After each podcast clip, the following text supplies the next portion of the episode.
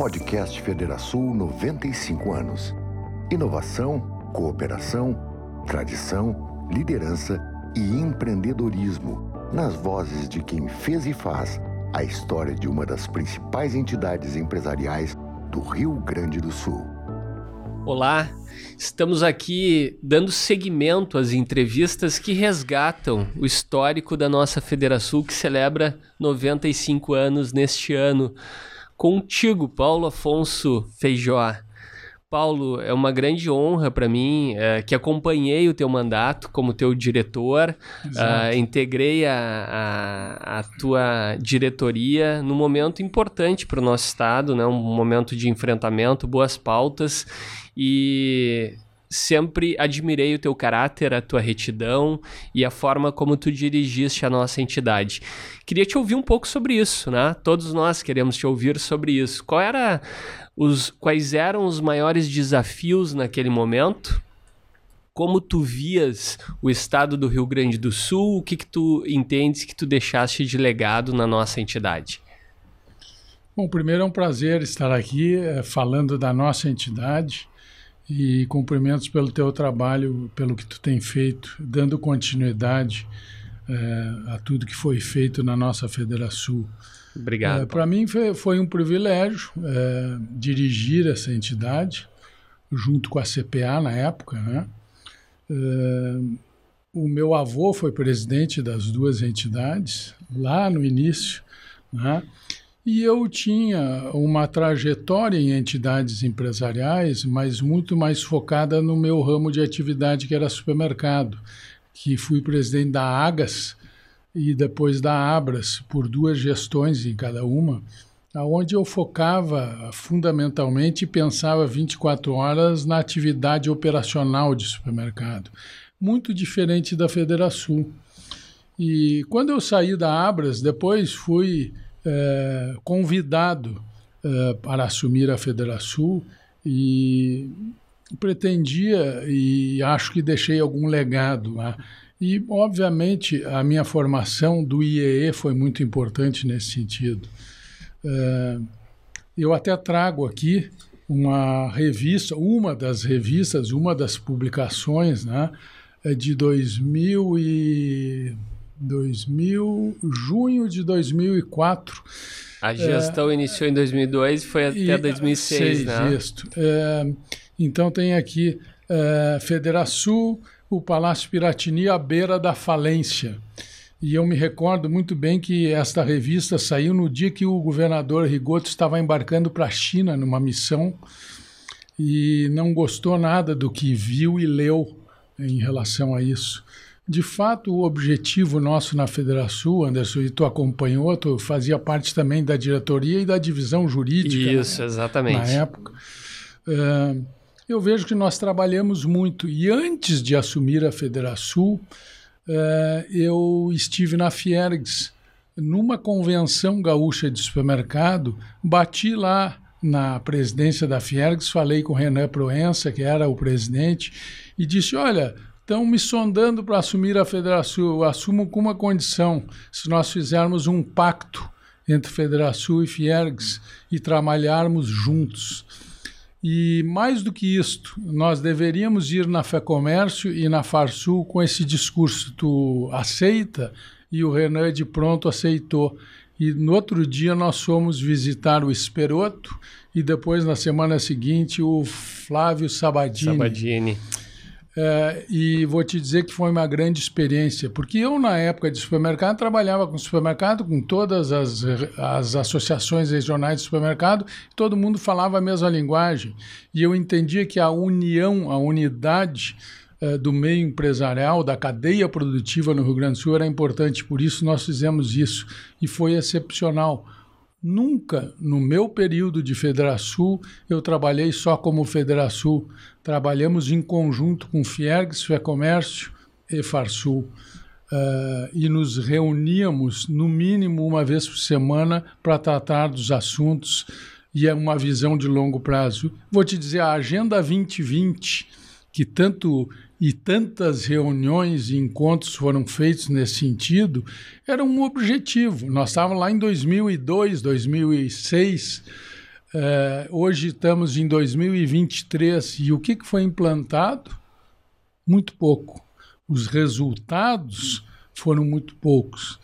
Porque, de fato, os governos, depois de assumir, não cumprem com aquilo que prometeram ou discursaram lá na nossa sede da Federação. E eu me recordo que fiz campanha assim. O governador anterior era o Olívio Dutra, Uh, e eu sempre bati muito forte uh, no, no, no, PT e na esquerda. E quando assumi a nossa associação comercial e a Federação da mesma forma, e fiz campanha para o governador Rigoto. E depois que ele assumiu o governo, é o mesmo do que todo, todos os outros. Né? Muito pouco daquilo que eles discursam lá no, no Salão Nobre da Federação é discurso. Na prática, é outra coisa. Né? E falo isso de cadeira, porque depois participei de um governo. De um governo. E da mesma forma não foi diferente. Né? Então, Anderson, eu vejo assim, ó, eu trago isso aqui como uma recordação. Em 2002, 2003, 2004, nós defendíamos uma linha e uma visão de futuro para o nosso Estado. E nada ou quase nada do que está aqui aconteceu uh, em termos de progresso, de desenvolvimento, de mudança da estrutura do Estado. Uh, os problemas são os mesmos de 22 anos atrás. Essa é uma pergunta que eu te faço, Paulo. Esse foi um trabalho e uma sinalização há 20 anos antes do grande colapso que tivemos nas contas públicas do Estado recentemente, uhum. enfrentados muito fortemente pelo governo José Ivo Sartori, depois Exato. o Eduardo Leite deu seguimento e agora o Ranolfo. Uhum. O que, que tu vês que mudou de lá para cá? Qual é o papel da Federação, já que apontando como fez no passado e continuará, esse é um ano de eleições, já temos um programa a ser apresentado, né, debatido uhum. e cobrado depois dos governos. Exato. Uh, o que, que mudou? O que, que mudou para melhor e o que mudou para pior na eu vou ótica? te dar um exemplo. Quando eu resolvi ser candidato ao Senado e depois me passaram a, a candidato a vice-governador e fomos eleitos, me recordo que o Rigoto era governador, perdeu a eleição para a governadora Ieda Cruzes, eleita, e eu como vice. Uh, e foi proposto aumento de impostos, a manutenção do tarifaço de 30% na energia elétrica, combustível, telecomunicações e mais algum. E bebidas? Não, uh, energia, uh. Combustíveis. Combustíveis. Né? E eu, como vice-eleito, fui para a Assembleia defender a derrubada disso, porque o Rigoto fez um acordo com a governadora para manter depois do dia 1 de janeiro. E fui, sim, como vice-governador eleito, contrário a isto e conseguimos derrubar. É? É, então, eu digo: o governo, quando assume, ele quer tirar dinheiro do bolso do consumidor, de quem produz, de quem trabalha, de quem promove o desenvolvimento do Estado. E sempre foi assim. Se nós analisarmos, eh, o Rio Grande do Sul é o estado talvez menos competitivo do Brasil.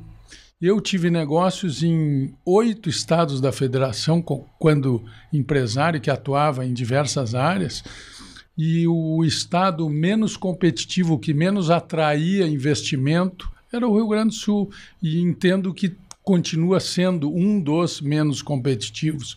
Por exemplo, depois de eleito, e não nessa transição Rigoto-Ieda, a governadora de novo manteve uma proposição de aumento de impostos e nunca houve na história do Rio Grande do Sul aumento uh, tão grande de impostos e de substituição tributária em milhares de produtos de consumo como houve no governo Ieda Cruz, na qual fazia parte. Né?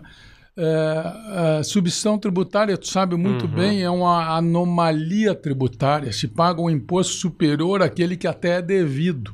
Né? Eu até questiono a legalidade disto, mas de fato, é, no nosso governo, nós conseguimos um equilíbrio fiscal por dois fatores. Primeiro, aumento de impostos. Segundo, um, milhares de aumento de substituição tributária em diversos produtos da cadeia produtiva. Uh, alimentos, não alimentos, uh, remédios, medicamentos e tudo mais, aquilo que é necessário para o consumo, principalmente da classe média baixa. Né? E também a questão de financiamento uh, em dólar do Banco Mundial sem rede cambial. Então é muito fácil discursar e dizer do equilíbrio fiscal, mas vai ver a causa e vai ver o porquê que as pessoas e o desenvolvimento e o crescimento do Rio Grande do Sul é menor. Compara, vamos comparar só com os estados do sul do país, uh, Rio Grande do Sul, Paraná, Santa Catarina, Santa Catarina e, Paraná. e Paraná. Pega os últimos 20 anos, 30 anos. Quem cresceu mais? Quem mais se desenvolveu? Uh, quem é mais competitivo? Tem, quem tem a carga tributária menor? Quem não tem banco? Quanto o Banco do Estado, e eu sou um uh, crítico do Banco do Estado do Rio Grande do Sul, antes de ser Federação, durante minha gestão na Federação e durante o meu governo, né? quanto custa e quanto custou e quanto tem custado manter um banco estadual uh, transferido este custo e esta dívida lá de, da década de 90 para o, para o Tesouro e quem paga a conta é a somos nós, é a sociedade. Então é tudo isso, são erros eh, de visão estratégica sem visão de longo prazo que tem sim de, de fato prejudicado e muito, sem falar na questão de corrupção, o interesse de ter um banco. Eu me lembro quando vice-governador, quando recebi a visita de um secretário do governo dizendo, pô, Feijó, é, o Dyer não tem mais, nós já quebramos, a CE nós já quebramos. A única fonte de recurso para quem está no poder é o, é o Banco do Estado do Rio Grande do Sul. Quer dizer, eu, como vice-governador, tenho que ouvir isso, eu, como empresário, tenho que ouvir isso. Então, de fato, eu, eu entendo que, claro que melhoramos, mas eu não confio nos governos. Né? E até deixo registrado aqui, quando vi que o Eduardo Leite, na época, esteve lá, e te liguei no mesmo Sim. dia, né, dizendo que não concordava, como ex-presidente, de um apoio velado. E daí tu, tu corrigiu e me colocou, de fato, era, esclareceu que não, não era, era, isso. Apoio. Então, eu vejo o seguinte: temos potencial Uh, temos uma visão de longo prazo para melhorar o nosso estado, uh, deixar o Rio Grande do Sul extremamente competitivo, crescer, gerar emprego, desenvolvimento. Podemos e sabemos como fazer. Temos que ter a pessoa certa lá no Palácio Piratini e, e, e infelizmente, nos últimos anos não temos acertado. Paulo, tu falaste sobre temas muito importantes, né? Falaste uh tangenciaste um pouco a questão do equilíbrio fiscal, né? Tão uhum. importante para um governo. É claro. Falaste em privatizações, muitos governos buscaram esse equilíbrio através do aumento de carga tributária. Vemos agora a impossibilidade de fazê-lo com a mudança das alíquotas do ICMS, que foram forçadas a, a serem baixadas por conta da essencialidade dos que itens. Que bom. Né? Uhum. Temos a aplicação de uma regra constitucional, inclusive, Exato. uma questão que veio do Judiciário, o Supremo decidiu uhum. e os uhum. estados tiveram que implementar depois de uma lei complementar federal. E tocaste sim na, na, na, questão de como manter esse equilíbrio tendo o, ativos ainda à disposição. Nós vimos o último governo, os últimos dois governos, né?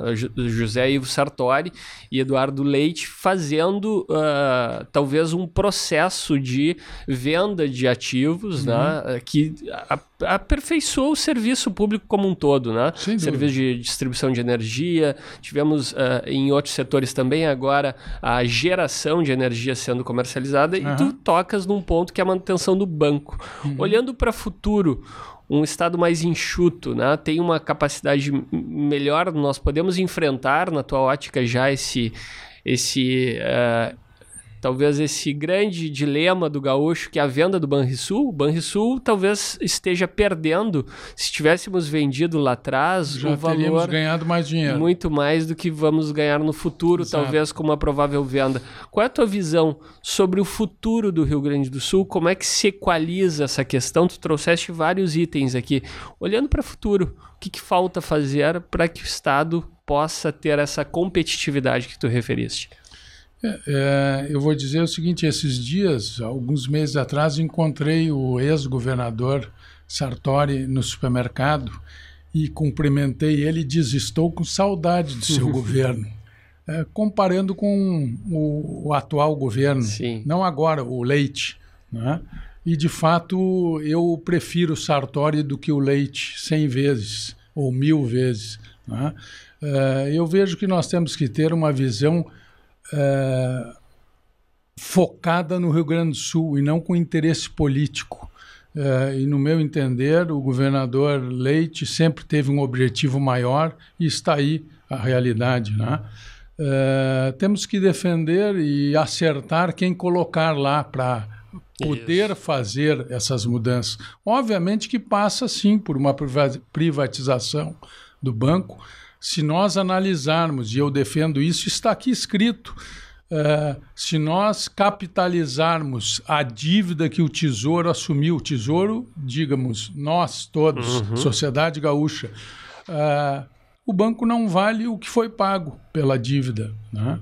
Uh, então, quanto mais cedo se livrar disto, melhor. E quanto menor o Estado, melhor. E quanto menor a carga tributária, melhor, mais competitividade. Quantas empresas deixaram de estar uh, ou de implantar e de uh, desenvolver mais atividades no Rio Grande do Sul, atravessaram o Rio Mampituba estão em Santa Catarina, Paraná e São Paulo por uma questão competitiva. A verdade é o seguinte: uh, o consumidor, quando entra num supermercado, numa farmácia, numa padaria, ele não quer saber se o produto é made in Rio Grande do Sul. Ele quer o melhor pelo mais barato né? independente de onde venha. Exatamente. E essa é a realidade em toda a cadeia produtiva. Então, nós poderíamos sim ter um crescimento econômico muito maior. É, com uma carga tributária menor e um Estado mais enxuto. Passa por aí. Né? É só andar pelo centro administrativo, é só olhar o número de secretaria que nós temos, é só olhar a estrutura que a sociedade paga para ter um governo é, que temos no Rio Grande do Sul é incompatível com o, mundo, com o mundo moderno, com o mundo competitivo, um mundo sem fronteiras, com o mundo high-tech. Uhum. Então, uh, não passa por aí, não tem. Uh, o, o, o Banrisul é uma, uma peça do processo. Tem N outros fatores que envolvem fundamentalmente a questão de decidir. Hoje, se tu vai. É, quantas empresas gaúchas, com raízes gaúchas, estão com sua sede de distribuição ou seu uh, headquarter fora do Rio Grande do Sul? Por que razão? Porque não gostam do Rio Grande do Sul? Não, porque o consumidor quer o melhor pelo mais barato não interessa de onde é produzido. E é nesse conceito que temos que trabalhar e ver exemplos de outros estados que conseguiram evoluir muito mais do que o Rio Grande do Sul nesse sentido. Perfeito. Ao longo dessa, dessa jornada do, dos 95 anos da Federação, muito se contribuiu nessa linha. Sem dúvida. E eu costumo dizer que, e te disse naquela oportunidade que conversamos, que nós não defendemos pessoas, nós de defendemos pautas como instituição. Uhum. Ah, essas pautas que tu bem colocas aqui. Qual foi a contribuição, ao teu ver, que a Federação deu ao longo dos últimos 20 anos e projetando o futuro neste caminho que tu sinalizas que conversa muito com os nossos valores? O que a Federação pode fazer ainda? Bom, é, em primeiro lugar, eu acho, e deixar também registrado aqui, que, no meu entender, houve um grande erro estratégico das entidades em dividir Federação e Associação Comercial. Uh, não que a Associação Comercial de Porto Alegre, a Federação, tenha que sempre se manter com o presidente de Porto Alegre. Não, não é isso que eu defendo. Uhum. Mas eu digo, quanto mais dividir, pior. Nós devemos é estar unidos com a cadeia produtiva, independente da sua atividade. E nesta busca, sim, é, mostrar qual é o melhor caminho para para o Estado e para o Rio Grande do Sul. A Federação tem contribuído, sim, obviamente, nesse sentido, unindo N empresários uh, do interior, da capital, do comércio, da indústria, do agronegócio, da tecnologia, na busca sempre de soluções. Então, quem empreende é o empresário, não é o governo. Né? A grande verdade é o seguinte: que os governos gostam de ouvir. Na hora que assume o poder, uh, os interesses são outros. né? Não com um objetivo claro. Né? E eu Sim. que estive naquele lado do balcão, uh, vi como é que é, como é que funciona a coisa. Uh, e é nesse sentido, Anderson. Eu acho o seguinte: é, quanto menos governo, nosso inimigo está aqui, ó, no Palácio Piratini, dependendo de quem esteja lá na cadeira. Eu não tenho outra posição, é claro, nítido e transparente para mim essa posição. Paulo, tu trazes um, um elemento que é a união que é impressionante como perpassa por todos os, os, presidentes que eu converso. É um valor muito forte de todos, uhum. uh, porque é um valor da nossa entidade, né, da Federação. Então, uh, queria mais uma vez te agradecer pela disponibilidade para estar conosco, trazendo esse, esse espírito, né, essa, essa força que tu trazes no teu discurso defendendo os pilares que são pilares da Federação. Muito obrigado. Queria te deixar o espaço para deixar uma mensagem para todos que nos acompanham. Uhum.